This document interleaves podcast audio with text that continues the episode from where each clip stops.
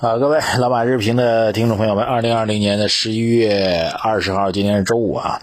今天这期节目比较特殊啊，这个今天节目呢，我们不讲任何具体的新闻，但是呢，会有一场比较重要的干货送给大家。就是前一段时间我一直讲嘛，我说这个马上到二零二一年了啊，关于二零二一年的很多的不确定性啊，各种研究报告都陆续出来了。那么我也跟大家汇报了，我说我会集中一段时间认真的去阅读这些报告，然后阅读完之后的结论呢，会透过我们的节目来这个送给大家。那么昨天晚上呢，我有一个在线的音频直播啊，但是这次直播好像这个在线人数没有那么多啊，不知道为什么大家好像参与度没有那么高，但还还可以吧，反正总数的人次呢也有八九万人，呃，但同时在线人数没有我预期的高。啊！但是我昨天其实把这个核心报告的内容呢，在直播当中讲过了，但是想到可能很多朋友没有听到，所以我今天呢，透过我们的日播节目呢，给大家汇报一下啊，这个主要的逻辑给大家汇报一下，然后核心内容我可能还会再陆续，因为现在还在不断的变化和调整啊，后面还会跟大家来汇报。呃，然后开场呢，还是这个跟大家提示一下啊，这个关注我们的微信公众号“财经马红漫”。然后在首页的对话框当中输入二零二零八八啊，获取我们给您的投资组合，改变您的投资思维和理念，啊，比获取具体的方法要更加重要。好，我做的这份总结呢，我给它起了个标题，叫做“二零二一寻找不确定性当中的确定”，主要包括六个部分。第一大部分我叫做。从来没有出现过如此巨大的宏观数据预测分歧。但是到宏观数据啊，特别宏观数据当中最重要的 GDP 啊，GDP 呢，不同机构预测呢会有分歧，但是分歧呢一般局限于小数点后面零点一或者零点二的差别。比如说您预测是百分之六，我预测百分之六点一、六点二到头了啊。但是这次的预测就是关于二零二一年的预测呢，出现了巨大的分歧啊。我大概阅读了十几份的。投研报告也预测了啊，也看了很多经济学家的预测，啊，也包括这个权威的全球的经济机构的预测啊，M F 啊，世界银行啊等等。那么从来没有遇到过这么大的宏观经济预测。那么简单来说呢，比较一一致的方向是一季度啊，一季度比较一致的方向呢，就是一季度应该会有两位数以上的增长。当然是因为今年一季度大家知道是负的百分之六点八嘛，那么。如果简单做一个算术的话，今年一季度是负的百分之六点八，明年如果还是正常增长，就是百分之六的话，那一季度，嗯，明年一季度对今年一季度的同比增长速度是多少呢？各位，六加六点八就十二点八，对吧？那这是可能理解为一个中位数，但是我看下来的宏观的预测呢，对一季度经济增长的预测差别如此之大，低点预测大概只有百分之十，就认为明年一季度增速大概在百分之十，最高点的预测达到了百分之十八。啊，这个预测点数的差别居然有八个点，在 GDP 数据当中有八个点，哈哈。呃，二季度预测呢，这个均值大概是在百分之八左右。就一二季度市场预判的整个，如果从均值呃同比的数据来讲，都还是比较高的。这是分歧之一啊，就一季度的绝对数值出现巨大分歧。分歧之二呢，就是三四季度出现巨大分歧。乐观的预期呢，明年三四季度认为经济增速呢依然在百分之八或者百分之六，就是三季度可能百分之八或者百分之六，这最最乐观的预期。而最悲观的预期呢，这个不是来自于投研机构啊，是来自于经济学家的预判，认为明年三四季度或明年下半年，呃，整个经济增长可能会出现断崖式的下跌，所以会出现一个巨大的一个分歧啊，这是本人做宏观数据观察和预测的研究以来最大的一次分歧啊，这是今天讲的第一个点。第二点，出现这么大分歧的原因是什么呢？这个我大概总结了六个内容，原因之一呢就是二零二零年基数异常。啊，导致原有的这个宏观数据测算的模型出现了改变。就原有的数据测算肯定是在常态嘛，谁也不会想到今年会有一个负的六点八的一个 GDP 嘛，所以你整个模型的这个基本逻辑遇到的挑战，这是可能的原因之一。第二原因就是在预测过程当中，疫苗本身成为巨大不确定性啊，疫苗什么时候获批，什么时候能制造出来，什么时候能够量产，什么能够大大量的使用到，这几个因素都存在巨大的不确定性。但这几个因素巨大不确定性呢，直接影响了全球贸易的不确定性。你做经济增长预期的，大家知道第三项就是进出口，对吧？那进出口的数据是一个量化的数据，是要确定给一个结论的数据。但这个进出口的数据显然在全球而言呢，肯定会受到疫苗的刚才这些因素的影响。那你怎么去算得准呢？那大家有很有很大区别。疫苗今年出跟明年下半年出，那对于外贸数据影响非常巨大，对吧？第三个因素就是美国总统轮换之后，那具体政策如何去判断，这个是很难去量化的，对吧？这个量化的估算是很难的。第四个，大家都知道，中国的宏观经济政策呢，现在有自身退出的一个需求，但是如何退出，怎么退出，呃，退出的方式如何，这也是巨大的不确定性。以上都是如果偏悲观的，那第五个就是偏乐观一点，就是“十四五”规划将会正式落地。明年全国两会之后呢，“十四五”规划的全文就会出现啊，就会确定。那么三月份如果还正常在三月份开两会的话，那二季度理论上来讲，地方政府、中央政府就会发力了。晚一点到明年下半年要发力了。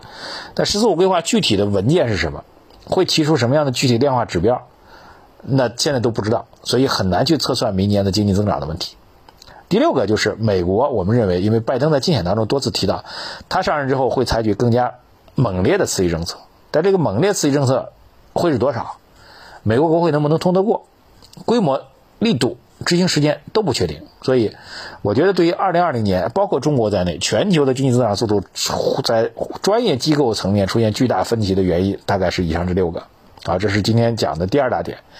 第三大点，虽然我们在宏观层面有很多的不确定性，但是我认为在投资层面呢，有六个我认为是相对比较确定的投资方向。这里提示给大家：确定一，就是“十四五”规划将会在全国两会之后呢，会做进一步的细化，到时候会有巨化的量化指标。这一点我觉得是确定性的，好吧？确定性之二就是科技创新的政策支持力度肯定会加大的，只会加大，不会减轻，这是确定性的因素之二。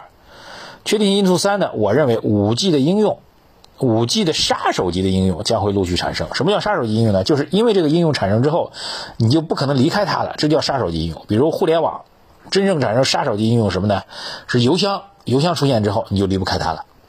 四 G 时代的杀手级应用呢，实际上类似于我们滴滴外卖啊，包括我们的直播等等这些杀手级应用出来之后，你就离不开它了。你不可能再包括这个在线支付，对吧？你就不可能再退回到四 G 呃三 G 当中去了。所以我认为五 G 的杀手级应用在二零二一年有可能会出现，正式会出现。第四个确定点，我认为就是新能源产业的需求增长应该是确定性事件。第五个点提醒给大家，就是我们认为房地产的交付在二零二一年将会进入到高峰期。之前我们曾经预判的交付期应该是在二零二零年下半年会出现，但今年因为各种原因推迟了，推迟到二零二一年。对于投资来说，这是一个确定性事件。第六个就是后疫情时代，虽然我们不知道疫苗到底什么时候出，但是疫苗出，疫情被控制，二零二一年是一个确定性的事件，所以后疫苗时代的产业影响也是一个确定性内容啊。这是今天分享的第三个部分。第四部分，我们由此所带来的投资判断，如下几个来带给大家。第一个，一季度的二季度依然是黄金的投资期。宏观数据转好，疫苗推出，十四五规划落地。第二个，三四季度存在很大的不确定性，我们可能需要去逐季度的去研究和判断，特别在政策层面，政策究竟会不会推出？推出同时会不会有刺激性政策的补进？第三个，房地产在整个宏观经济当中虽然受到政策的打击，但是依然会成为经济增长的稳定器。如果二零二一年房地产交付进入到高峰期的话，那么对整个下游产业的增长会带来帮助作用。第四个。美国刺激政策力度依旧很大，全球货币供给将会进一步泛滥，由此判断大宗商品价格周期板块的复苏也是相对确定的。这是我们给您的四个确定性。第五部分，今天整个内容第五部分，我认为虽然不是特别确定，但是我认为是值得期待的投资判断。第一个就是五 G 的杀手级应用，有可能会给五 G 产业带来真正的兴奋点。第二个。大家都对中美关系保持一个比较审慎的态度啊，甚至认为拜登上任还是特朗普上任变化不大，中美之间对抗是肯定确定的。当大家都形成一致性的负面预期之后，假如拜登上任之后并没有按照这种最坏的情况出现的话，那会不会反而给市场带来比较积极的推动作用，由此甚至带动企业的乐观情绪去增长呢？这第二个点。第三个点，“十四五”开局之年，虽然大家现在预判国内的退出政策力度会出现。但是最终的国内次性政策退出的力度是不是会减缓？反而会有更多的类似于最近已经提到的家电、汽车下乡的政策跟进呢？这是我觉得三个可能值得期待的政策。第二大部分实际上是我个人对于未来具体投资行为的逻辑判断，仅供您参考。就第六部分前面五个部分都是我经过认真的逻辑推演之后给您的结论，第六部分纯属我经过以上五个部分分析之后给您的一些投资行为的一些建议，仅供参考。包括一。我们认为今年四季度依然看好低估值和周期。二，一二季度科技板块、高弹性板块重启的概率是比较大的，但同时呢，周期板块仍然应该可以继续走强。第三个，二零二一年看着政策找投资的逻辑会强化，二“十四五”规划的全文出来之后，极有可能看着这个文件去做投资。第四个，硬科技的龙头企业在二零二一年可能会逐步产生，就是阿里、腾讯他们是属互联网模式创新，而硬核科技创新龙头可能会产生。第五个，中美关系如果出现了意料之外的比最坏情况下的缓和，那么类似于军工。安全等等这些板块可能会降温。第六个，我认为消费概念板块整体的估值回归的概率是比较大的。第七个，房地产的投资价值，特别房地产龙头企业的投资价值会比较明显的显现。以上七个具体的建议仅供您参考，好吧？今天其实我是按照我的这个演讲提纲给大家把核心的要点拎出来的，并没有做太多的展开，因为我们十分钟十几分钟已经到了啊，供大家做一个参考。呃，我今天特别叮嘱编辑不要把文字打出来，打出来之后您就很多人就会直接会倒发，就上音频，只上音频，呃，让大家认真听，自己去做记录、做思考，有相关的问题也留言给我，好吧？再次提醒给大家，我的投资组合也会根据我们对于二零二一年的投资形势的变化进行调整和优化，当然现在还没有进行调整优化，我们也会根据时间去做调整和优化的。获取我们投资组合的方式，微信公众号“财经马红漫”对话框输入二零二零八八。建立底仓，准备迎接新的一年带来的长期价值投资的机会。现在就行动起来！谢谢大家，多多的推荐转发。今天干货很多，错过之后损失巨大。谢谢大家，再见。